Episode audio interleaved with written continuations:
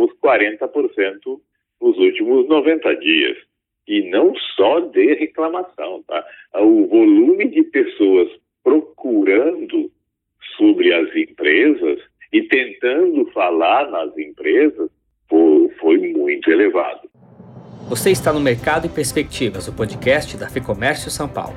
Neste episódio, conversamos com o Maurício Vargas, fundador do site Reclame Aqui, considerado a maior plataforma de reputação e pesquisa de marcas da América Latina. Com 16 milhões de buscas por dia, é um dos cinco sites mais acessados no Brasil. Ao todo, são 30 milhões de consumidores e 360 mil empresas cadastradas, o que nos dá uma radiografia de como está o comportamento dos clientes e a reação das empresas desde o início da pandemia. Um cenário novo com o crescimento das compras via internet, em meio à reestruturação de processos, plataformas, logística e canais de atendimento. E é esse o assunto da nossa entrevista com o Maurício Vargas.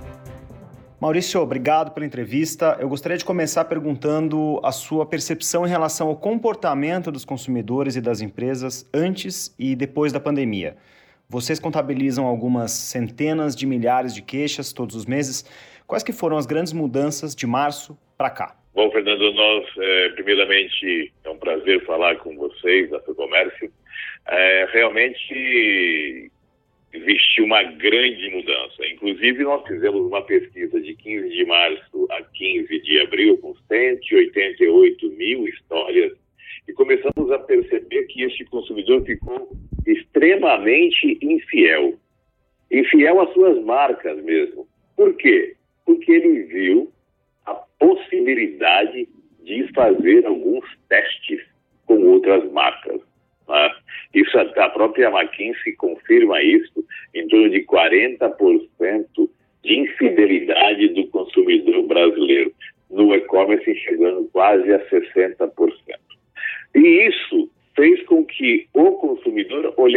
Muito mais para o que aquela empresa está fazendo por mim nessa pandemia e qual é a reputação dessa empresa. Então, o consumidor hoje pesquisa muito mais a idoneidade da empresa e não só o preço, ele vai muito mais em cima da reputação, Fernando.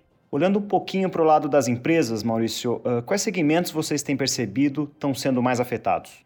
Bom, é notório e sabido que a área de turismo, eventos, as lojas tradicionais, as lojas físicas de departamento, sofreram um grande baque.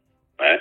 Mas também, nessa crise toda, tiveram oportunidades. Na área de turismo, grandes empresas concorrentes que se faziam, é, uma que sempre foi primeiro lugar e a outra que sempre foi segundo ou terceiro, tiveram a oportunidade de crescer. Por quê? Porque tinha o DNA do consumidor. Todas essas empresas que, mesmo com a pandemia, tiveram suas dificuldades, mas voltaram para o seu consumidor, porque o seu consumidor existe, ele só não está utilizando os serviços, que tiveram uma relação próxima com o seu consumidor, vão conseguir manter os seus negócios. Agora, aquelas empresas que realmente não tinham esse DNA do seu cliente, já estavam ali é, quase para fechar as suas portas, vocês sabem mais do que eu que isso vai fechar. Agora, realmente é uma crise não só nacional como mundial e vai sobreviver aquele que tiver criatividade de mudar é, um pouco o seu negócio nesse novo mundo que nós estamos vivendo. Você falou agora sobre a importância da empresa ter o DNA do cliente. Quais são as características das empresas que estavam mais preparadas, que vocês notaram, quantificaram, que sentiram menos os efeitos da pandemia do ponto de vista das reclamações? Eu vou falar de uma empresa, até não vou citar o nome da pessoa, porque ela realmente é, tem o DNA é, do consumidor na veia, que chama-se Dona Luísa Trajano. Né? E todo mundo sabe aí o que, que aconteceu com a empresa dela, principalmente na Bolsa. E todo mundo fica perguntando, mas por que isso? É, só para dar o exemplo, né? Mas por que, o que, que está acontecendo? Bom, está acontecendo que eles realmente têm o DNA do consumidor. E tem muitas empresas assim, e essas empresas estão é, se sobressaindo, despontando neste momento de tanta fragilidade do consumidor brasileiro.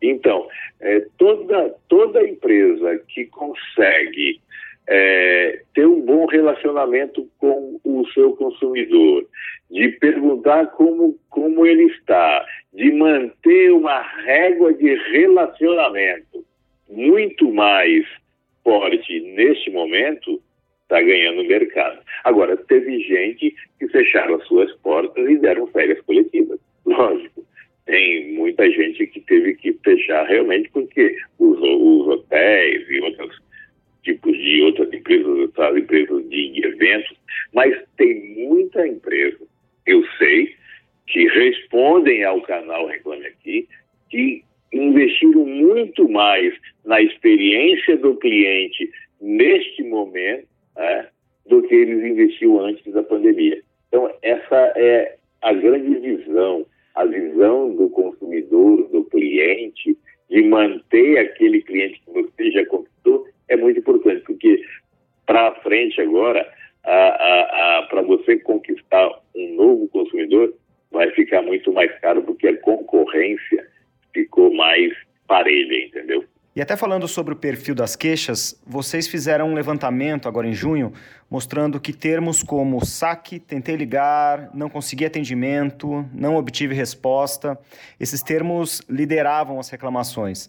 Quer dizer, o atendimento ao consumidor passa a ter uma outra dimensão, correto? Correto, correto. E teve uma avalanche, né? Uma avalanche. Para você ter uma ideia, é, nós crescemos 40% nos últimos 90 dias. E não só de reclamação, tá? As reclamações cresceram bastante também, mas o volume de pessoas procurando sobre as empresas e tentando falar nas empresas foi, foi muito elevado. E o que, que aconteceu com as empresas? Muitas dessas empresas, ou 90% das empresas, tiveram que migrar da noite para o dia, Fernando, o seu eh, atendimento para o home office. E aí, e aí foi o caos. Ninguém conseguia falar num determinado período, eh, de umas duas semanas ali até o pessoal, as empresas se adaptarem, foi o caos. Mas agora existe uma boa nova aí, e as pessoas já estão em casa, estão trabalhando e tem um aumento de produtividade aí em, em torno de 27% do atendimento brasileiro. Isso é muito importante. Maurício, quando a gente olha só para o digital, para o e-commerce, qual recorte vocês fazem? É, os problemas maiores têm sido em logística, plataforma, atendimento, como a gente acabou de falar. O que, que se destaca no e-commerce especificamente? Bom, é, essa é uma excelente pergunta mas antes eu tenho que fazer um retrocesso aí. Entraram 5 milhões e 800 mil novos compradores da noite para o dia no e-commerce. Né?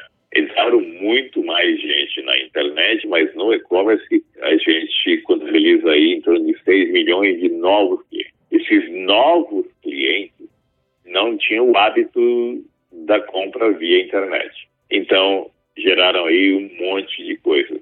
Geraram novos golpes. Os golpes na internet cresceram tanto que chegaram ao nível de 2013 e 2014, que foi o auge dos golpes na internet, porque os bandidos viram a fragilidade e do, do, desse novo consumidor na internet.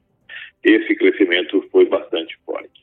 Além disso, como teve aí um aumento de quase 35, 40% nas vendas no e-commerce, a logística é, é, extrapolou tudo e não conseguiu entregar. Então, o atraso na entrega, a troca de mercadoria, aqueles sellers, aquelas empresas pequenas que foram para a internet, não têm uma estrutura para fazer essa entrega é, não tem a estrutura de fazer uma reversa, que a gente chama aquilo que você vendeu e, e não era aquilo, o consumidor tem a possibilidade de trocar em sete dias pela internet, é, isso afetou muito, né? E como o país é um país continental, tem, tem até é, problemas de as empresas que entraram na internet tem o problema de plataformas, foram,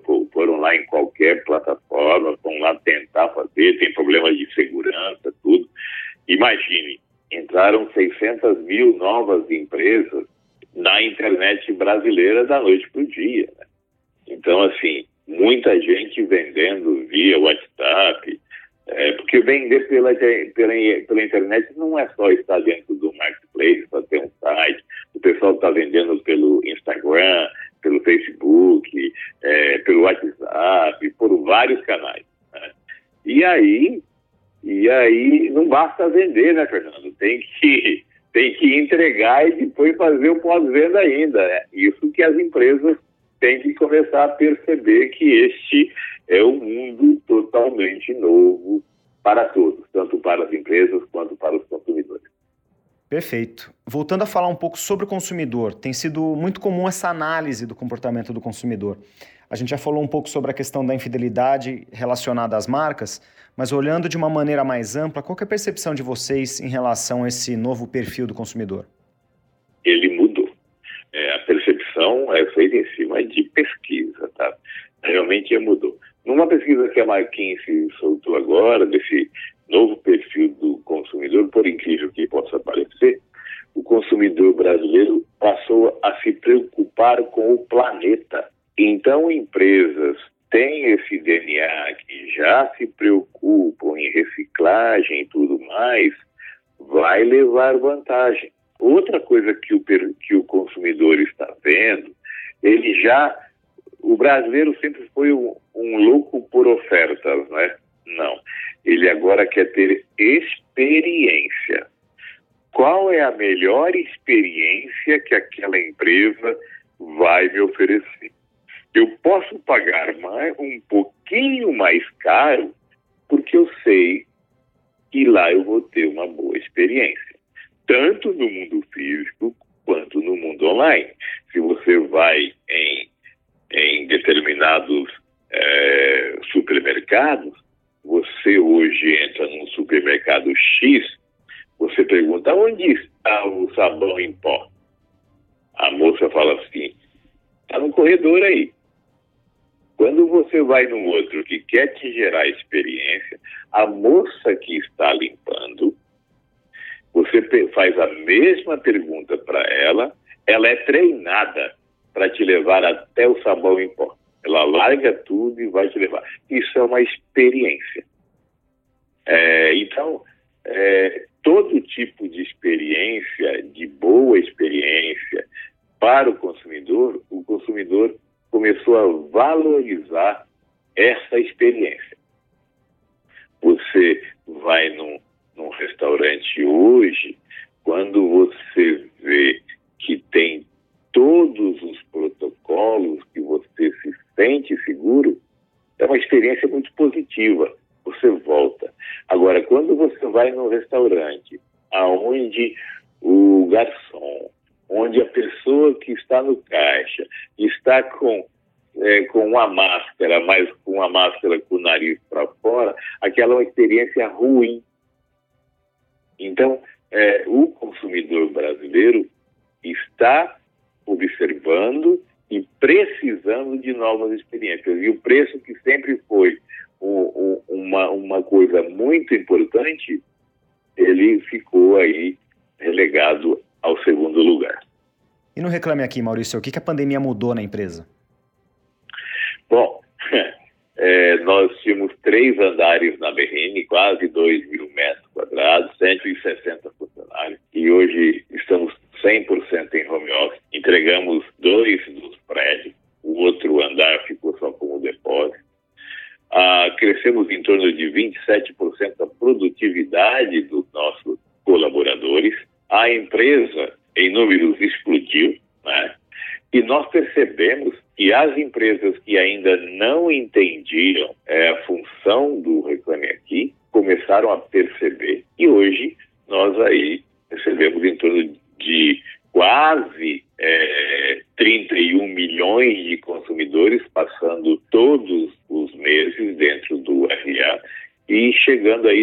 milhão de reclamações por mês. Né? Esse crescimento veio nos mostrar que realmente as empresas que trabalham com tecnologia estão se despontando e aquelas empresas que não têm a tecnologia, que não têm um, ser, um serviço essencial, porque nós viramos um serviço essencial para o consumidor brasileiro, ficou assim, para nós, assim, nós até levamos um susto, sabe, Fernando? Um susto muito grande pelo volume de gente comprando alguns serviços nossos, é, é, produtos nossos, empresas pequenas, médias, grandes, big, é, se preocupando muito mais com o seu consumidor. É, para finalizar, qual é a sua dica, Maurício, para aquela empresa que não conseguiu olhar para esse lado da qualidade do atendimento e que muitas vezes está se equilibrando na pandemia, está sem tempo para aprimorar os canais, o time? Qual é a dica? Nós vivemos um momento muito difícil.